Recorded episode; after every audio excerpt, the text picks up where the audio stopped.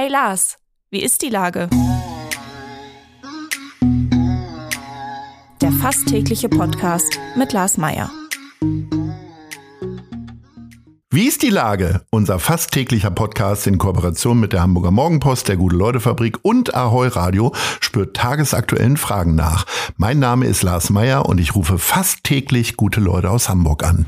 Heute befrage ich Hamburgs Innen- und Sportsenator Andi Grote. Ahoi, Andi Grote. Moin, Lars. Lieber Andi, die Sommerferien sind auch für Hamburger Schülerinnen und Schüler fast vorbei. Ähm, dein Urlaub ist vorbei seit äh, Anfang dieser Woche. Wie hast du ihn denn verbracht? Ja, ich hatte ähm, irgendwie die Idee, dass es wahrscheinlich gutes Wetter gibt an der deutschen Nordseeküste, aber das hat sich nicht ganz bewahrheitet. Oh, das heißt, keine Sandburgen bauen, sondern auf äh, 40 Quadratmeter mit Kind und Kegel auf die Regentropfen der äh, Fensterscheibe gucken? Oder was hast du gemacht? Nein, wir haben, wir haben, wir haben schon viel gemacht. Aber ich bin äh, selten so viel Rad gefahren wie in diesem Urlaub. Im Regen? Nein, so viel hat's ja. Also es gab genug trockene Phasen. Wir hatten einen guten Urlaub. Okay. Aber, aber kühler als erwartet. Warst du irgendwann so verzweifelt, dass du Stadtland Fluss spielen musstest? Nein, ach, das, das ging alles. Die Gegend ist mir ja ein bisschen vertraut und ich weiß, was man auch bei schlechtem Wetter machen kann. Das, äh, das war schon alles. Der Erholungsfaktor war groß. Wie schwer fällt dir denn, äh, den Motor am ersten Arbeitstag wieder hochzufahren? Oder bist du so ein Typ, der, wenn er montags anfängt, freitags schon mal so in die ersten Akten reinlunzt?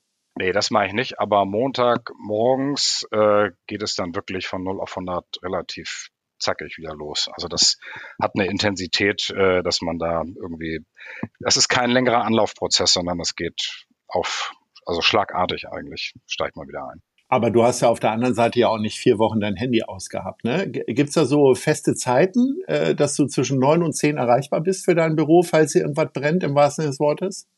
Nee, aber also ich bin eigentlich über Handy zur Not erreichbar und äh, davon wird dann auch Gebrauch gemacht. Und wie oft äh, passiert sowas in einer, in einer Urla durchschnittlichen Urlaubswoche? Das ist unterschiedlich, aber jetzt war doch schon, ich sag mal so, naja, fast jeden Tag oder jeden zweiten Tag war, war irgendwas Kleines, aber das war nie, es war nicht, war nicht so, dass ich jetzt da ganze Tage in Anspruch genommen wurde. Das war alles okay. Ja, ein zentraler Ort für Urlaubende und auch für dich ist der Hauptbahnhof, der jetzt so ein bisschen krisenbehaftet ist. Also ich habe, ich komme ja aus Hannover ursprünglich und äh, da ist der, äh, das ist einer der schlimmsten äh, Bahnhöfe, die hm. es in Deutschland gibt, auch was Kriminalität und so angeht. Deswegen schreckt mich sowas nicht so sehr, wenn äh, wenn ich hier mal am Hamburger Hauptbahnhof bin. Aber äh, man hat doch den Eindruck, dass das so richtig jetzt in Gang gegangen gekommen ist. Ist es eher Sommerloch-Thema oder ist es wirklich furchtbar? Naja, also im deutschlandweiten Vergleich sind wir jetzt nicht der, der schlimmste Bahnhof, aber wir Da gibt's ja Gott sei Dank noch Frankfurt. Gibt's noch ein paar mehr, aber ja. ähm, also auch wenn man sich so Zahlen anguckt, äh, da sind wir jetzt nicht ganz oben. Aber ähm, wir haben eigentlich so im letzten Sommer, Ende letzten Sommers äh, festgestellt, dass sich doch ein bisschen was verändert. Als, also bis Mai waren ja noch so die letzten Corona-Beschränkungen und dann hatten wir den Sommer mit dem, mit dem 9-Euro-Ticket und hatten sehr viel Traffic natürlich auch am Hauptbahnhof. Und dann haben wir nach und nach doch äh, gesehen, ähm, dass sich die Lage da äh, verändert und zwar nicht zum Besseren. Also dass wir da auch sehr starke Personengruppen äh, hatten, die wir immer schon hatten, aber einfach in der Zahl äh, verstärkt, die äh, uns auch ein bisschen Probleme machen. Und ähm, ja, und auch die Kriminalitätszahlen nach oben gegangen sind. Und deswegen sind wir eigentlich seit letztem Herbst äh, auch dabei, entsprechend gegenzusteuern. Denn ähm, das Ziel muss natürlich sein, dass der Hamburger Hauptbahnhof, das wird jetzt nie eine, eine klinisch reine, saubere, äh, sauberer Ort sein, aber einer, wo sich eigentlich jeder aufhalten können muss.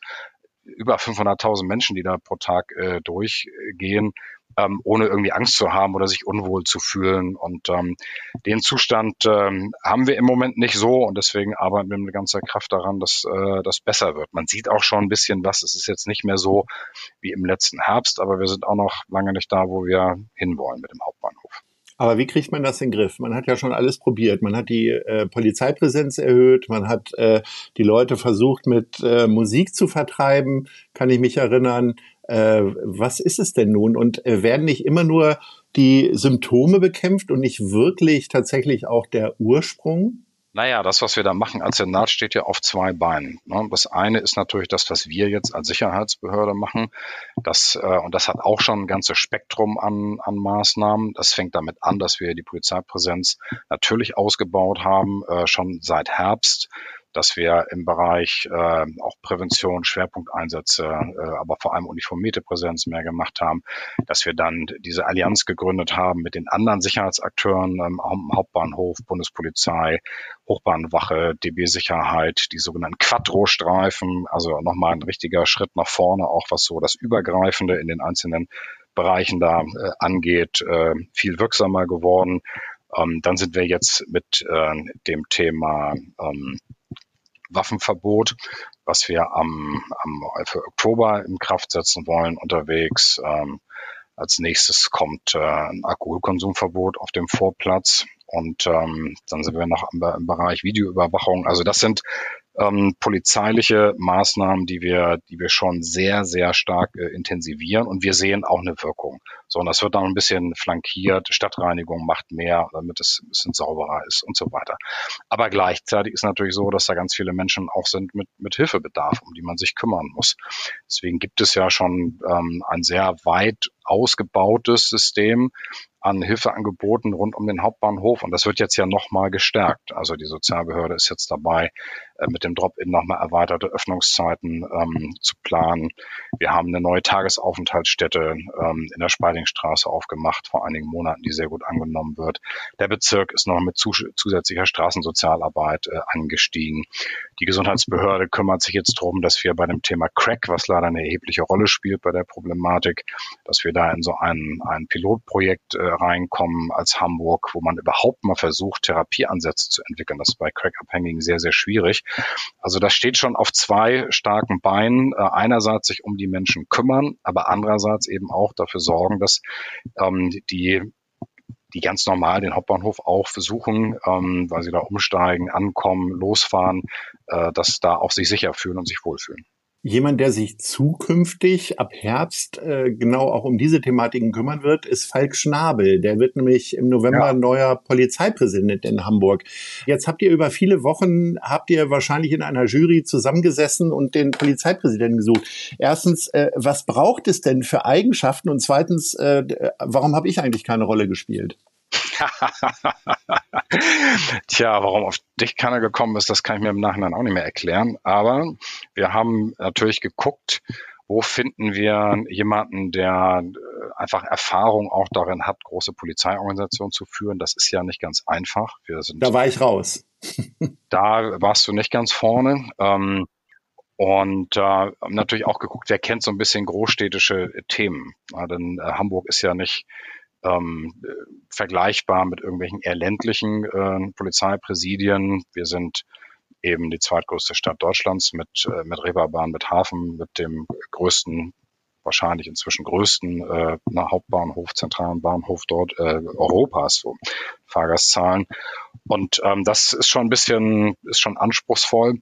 Und deswegen sind wir sehr froh, dass wir ähm, da Falk Schnabel gewinnen konnten, der einfach sehr, sehr viel schon, schon mitbringt, ne? der im Grunde genommen nahtlos anschließen kann an Ralf Martin Meyer, der ja eine wirklich herausragend tolle Arbeit gemacht hat über viele Jahre und äh, Falk Schnabel ist ein bisschen ähnlicher Typ, der da jetzt direkt sehr gut anschließen kann, als, als Kölner Polizeipräsident eben auch weiß, worum es geht. Ähnliche Themenstellung, na, an der einen oder anderen Stelle eine, eine Ecke kleiner, aber ansonsten schon durchaus vergleichbar. Und auch das, was er bisher da gemacht hat, sind alles Themen, die er hier wieder treffen wird. Und, ja, und außerdem hatten wir auch in den, in den persönlichen Gesprächen den Eindruck, dass das alles sehr gut sehr gut zusammenklappen kann. Und insofern sind wir froh. Das ist ja nicht ganz einfach, den ähm, Polizeipräsidenten einer, einer deutschen Großstadt mal so, so abzuwerben. Ne? Das, ähm, meistens sind die sehr glücklich äh, da, wo sie sind und äh, dass, ähm, dass der sagt, nee, Hamburg, das, äh, wenn ich mir das alles so angucke, dann würde mich das schon reizen und äh, ich mache das. Das ist schon, da sind wir ganz, ganz glücklich, dass uns das gelungen ist. Musstet ihr denn eine Art Ablösesumme zahlen und äh, nach Köln wandern jetzt 50 Kilo Lapskaus und drei Paletten Astra? Oder wie glücklich ist Köln über sowas dann? Also ich glaube, der Kollege Innenminister aus Nordrhein-Westfalen äh, muss bei der nächsten Innenministerkonferenz an der Bar nicht so viel bezahlen. Und also damit das, ist dann alles erledigt. Naja, das war schon, der ist natürlich schon ein bisschen geknickt äh, gewesen. Ne? Das ja. ist, ähm, äh, ich meine, Köln ist das wichtigste äh, Polizeipräsidium in Nordrhein-Westfalen und da die, die Spitze äh, zu verlieren, das ist nicht so leicht. Und ähm, aber so wie das ist, wir haben ja selber auch schon schmerzhafte Personalabgänge gehabt. Mein Staatsrat ist ja Staatssekretär im Bundesinnenministerium geworden. Das ist dann einfach, na, wenn, wenn sich dann jemand entscheidet, so einen Weg zu gehen, dann soll man ihm auch keine Steine in den Weg legen. Und das hat dann der Kollege am Ende auch nicht gemacht. Aber erfreut war der nicht. Ja. Wie sehr beschäftigst du dich denn jetzt schon? Ich meine, die Bundesliga-Saison hat jetzt erst angefangen, aber du bist schon wahrscheinlich beruflich bedingt schon voll in der Vorbereitung der Fußball-EM. Die findet vom 14. Juni bis 14. Juli statt und äh, Hamburg ist ja Spielort. Da gibt's doch wahrscheinlich auch einiges vorzubereiten, ne? Ja, klar, das ist ehrlicherweise, das ist ein ganzes Projekt, äh, was auch schon seit Jahren läuft. Das ist richtig umfangreich. Da arbeitet ein Team von, von Leuten bei mir in der Behörde richtig, richtig schon über längere Zeit sehr intensiv dran.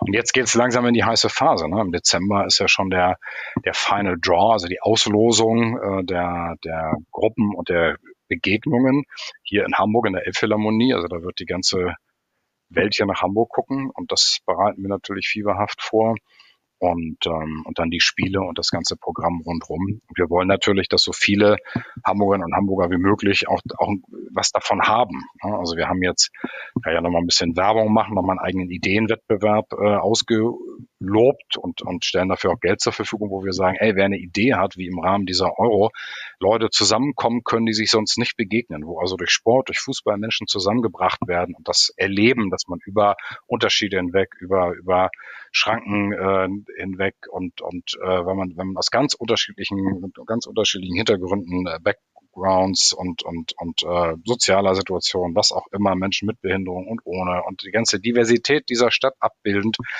ähm, irgendwie zusammenkommen kann anlässlich dieser dieser Euro. Ich glaube nicht, dass das immer von alleine passiert, weil sie weil sowieso alle ins Stadion gehen oder zum Fanfest. Das glaube ich nicht, sondern ich glaube, da müssen wir ein bisschen mehr tun. Und wer da Ideen hat und Projekte äh, hat, wo er sagt, so, so könnte man das doch machen, entweder als Gastgeber für, für internationale Fans, die herkommen und die mit einbauen oder wie auch immer. Ähm, das, äh, das wollen wir nochmal gesondert unterstützen. Also wir wollen, dass das auch ein, so ein bisschen so ein kleines Gefühl mit sich bringt. Wir sind, die Euro hat uns so alle wieder so ein bisschen näher gebracht, auch als, als, als Stadtgesellschaft in Hamburg. Das könnten wir auch vertragen. Hauptsache die sportliche Leistung stimmt dann und da haben wir alle, glaube ich, noch ein bisschen Magen. Äh, ja. grummeln. Wir sind schon am Ende, lieber Andi. Und da kommen wir zu unserer Kategorie. Nice. Oder Scheiß. Erzähl mir mal, was du ganz besonders toll fandest in den letzten Tagen oder etwas, was dir nicht so gefallen hat. Hm, also was mir nochmal aufgefallen ist, ähm, was zum Teil gar nicht so gesehen wird, was aber echt eine riesen, riesen Leistung und riesen Engagement ist, ist, dass wir ja viel, es gibt ja ganz vieles, was äh, wir in Richtung Ukraine und Unterstützung äh, dort tun, ähm, ihr ja auch. Ähm, und besonders hervor äh, tut sich da eigentlich die Hamburger Feuerwehr. Das wissen viele gar nicht. Und zwar nicht, weil sie das müssen, sondern weil es aus der Hamburger Feuerwehr heraus, Berufsfeuerwehr und Freiwillige Feuerwehr dieses Engagement gibt und da Projekte entstehen.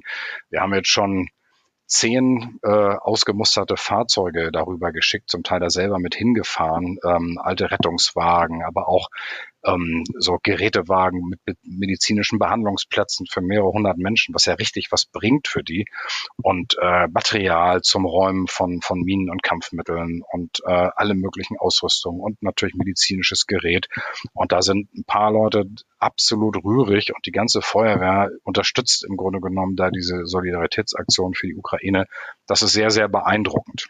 Da kann man auf jeden Fall nochmal zu aufrufen. Und wenn du sagst, ihr ja auch, dann ist es der Verein Mensch Hamburg. Wir haben ja unsere genau. Mensch Hamburg WG, äh, angefangen mit 21 Ukrainerinnen. Einige hat es jetzt schon rausgetrieben, weil die äh, selber auf festen Beinen stehen. Aber auch Mensch Hamburg bedarf immer noch Unterstützung äh, äh von mhm. Hörerinnen und Hörern von Radio und den Hörerinnen und Hörern dieses Podcasts. Lieber Andi, äh, vielen, vielen Dank äh, für Rede und Antwort. Und ich hoffe, dass wir uns bald mal widersprechen, sehen. Und äh, dann bin ich sehr gespannt äh, auf den neuen Polizeipräsidenten, wie schnell der sich Karneval und Kölsch abgewöhnt. Den kannst du dann gleich hier in den Podcast einladen. Genau, das mache ich. Ahoi. Ja, bis dann. Tschüss. Ciao. Dieser Podcast wird präsentiert von der Gute-Leute-Fabrik, der Hamburger Morgenpost und Ahoi Radio.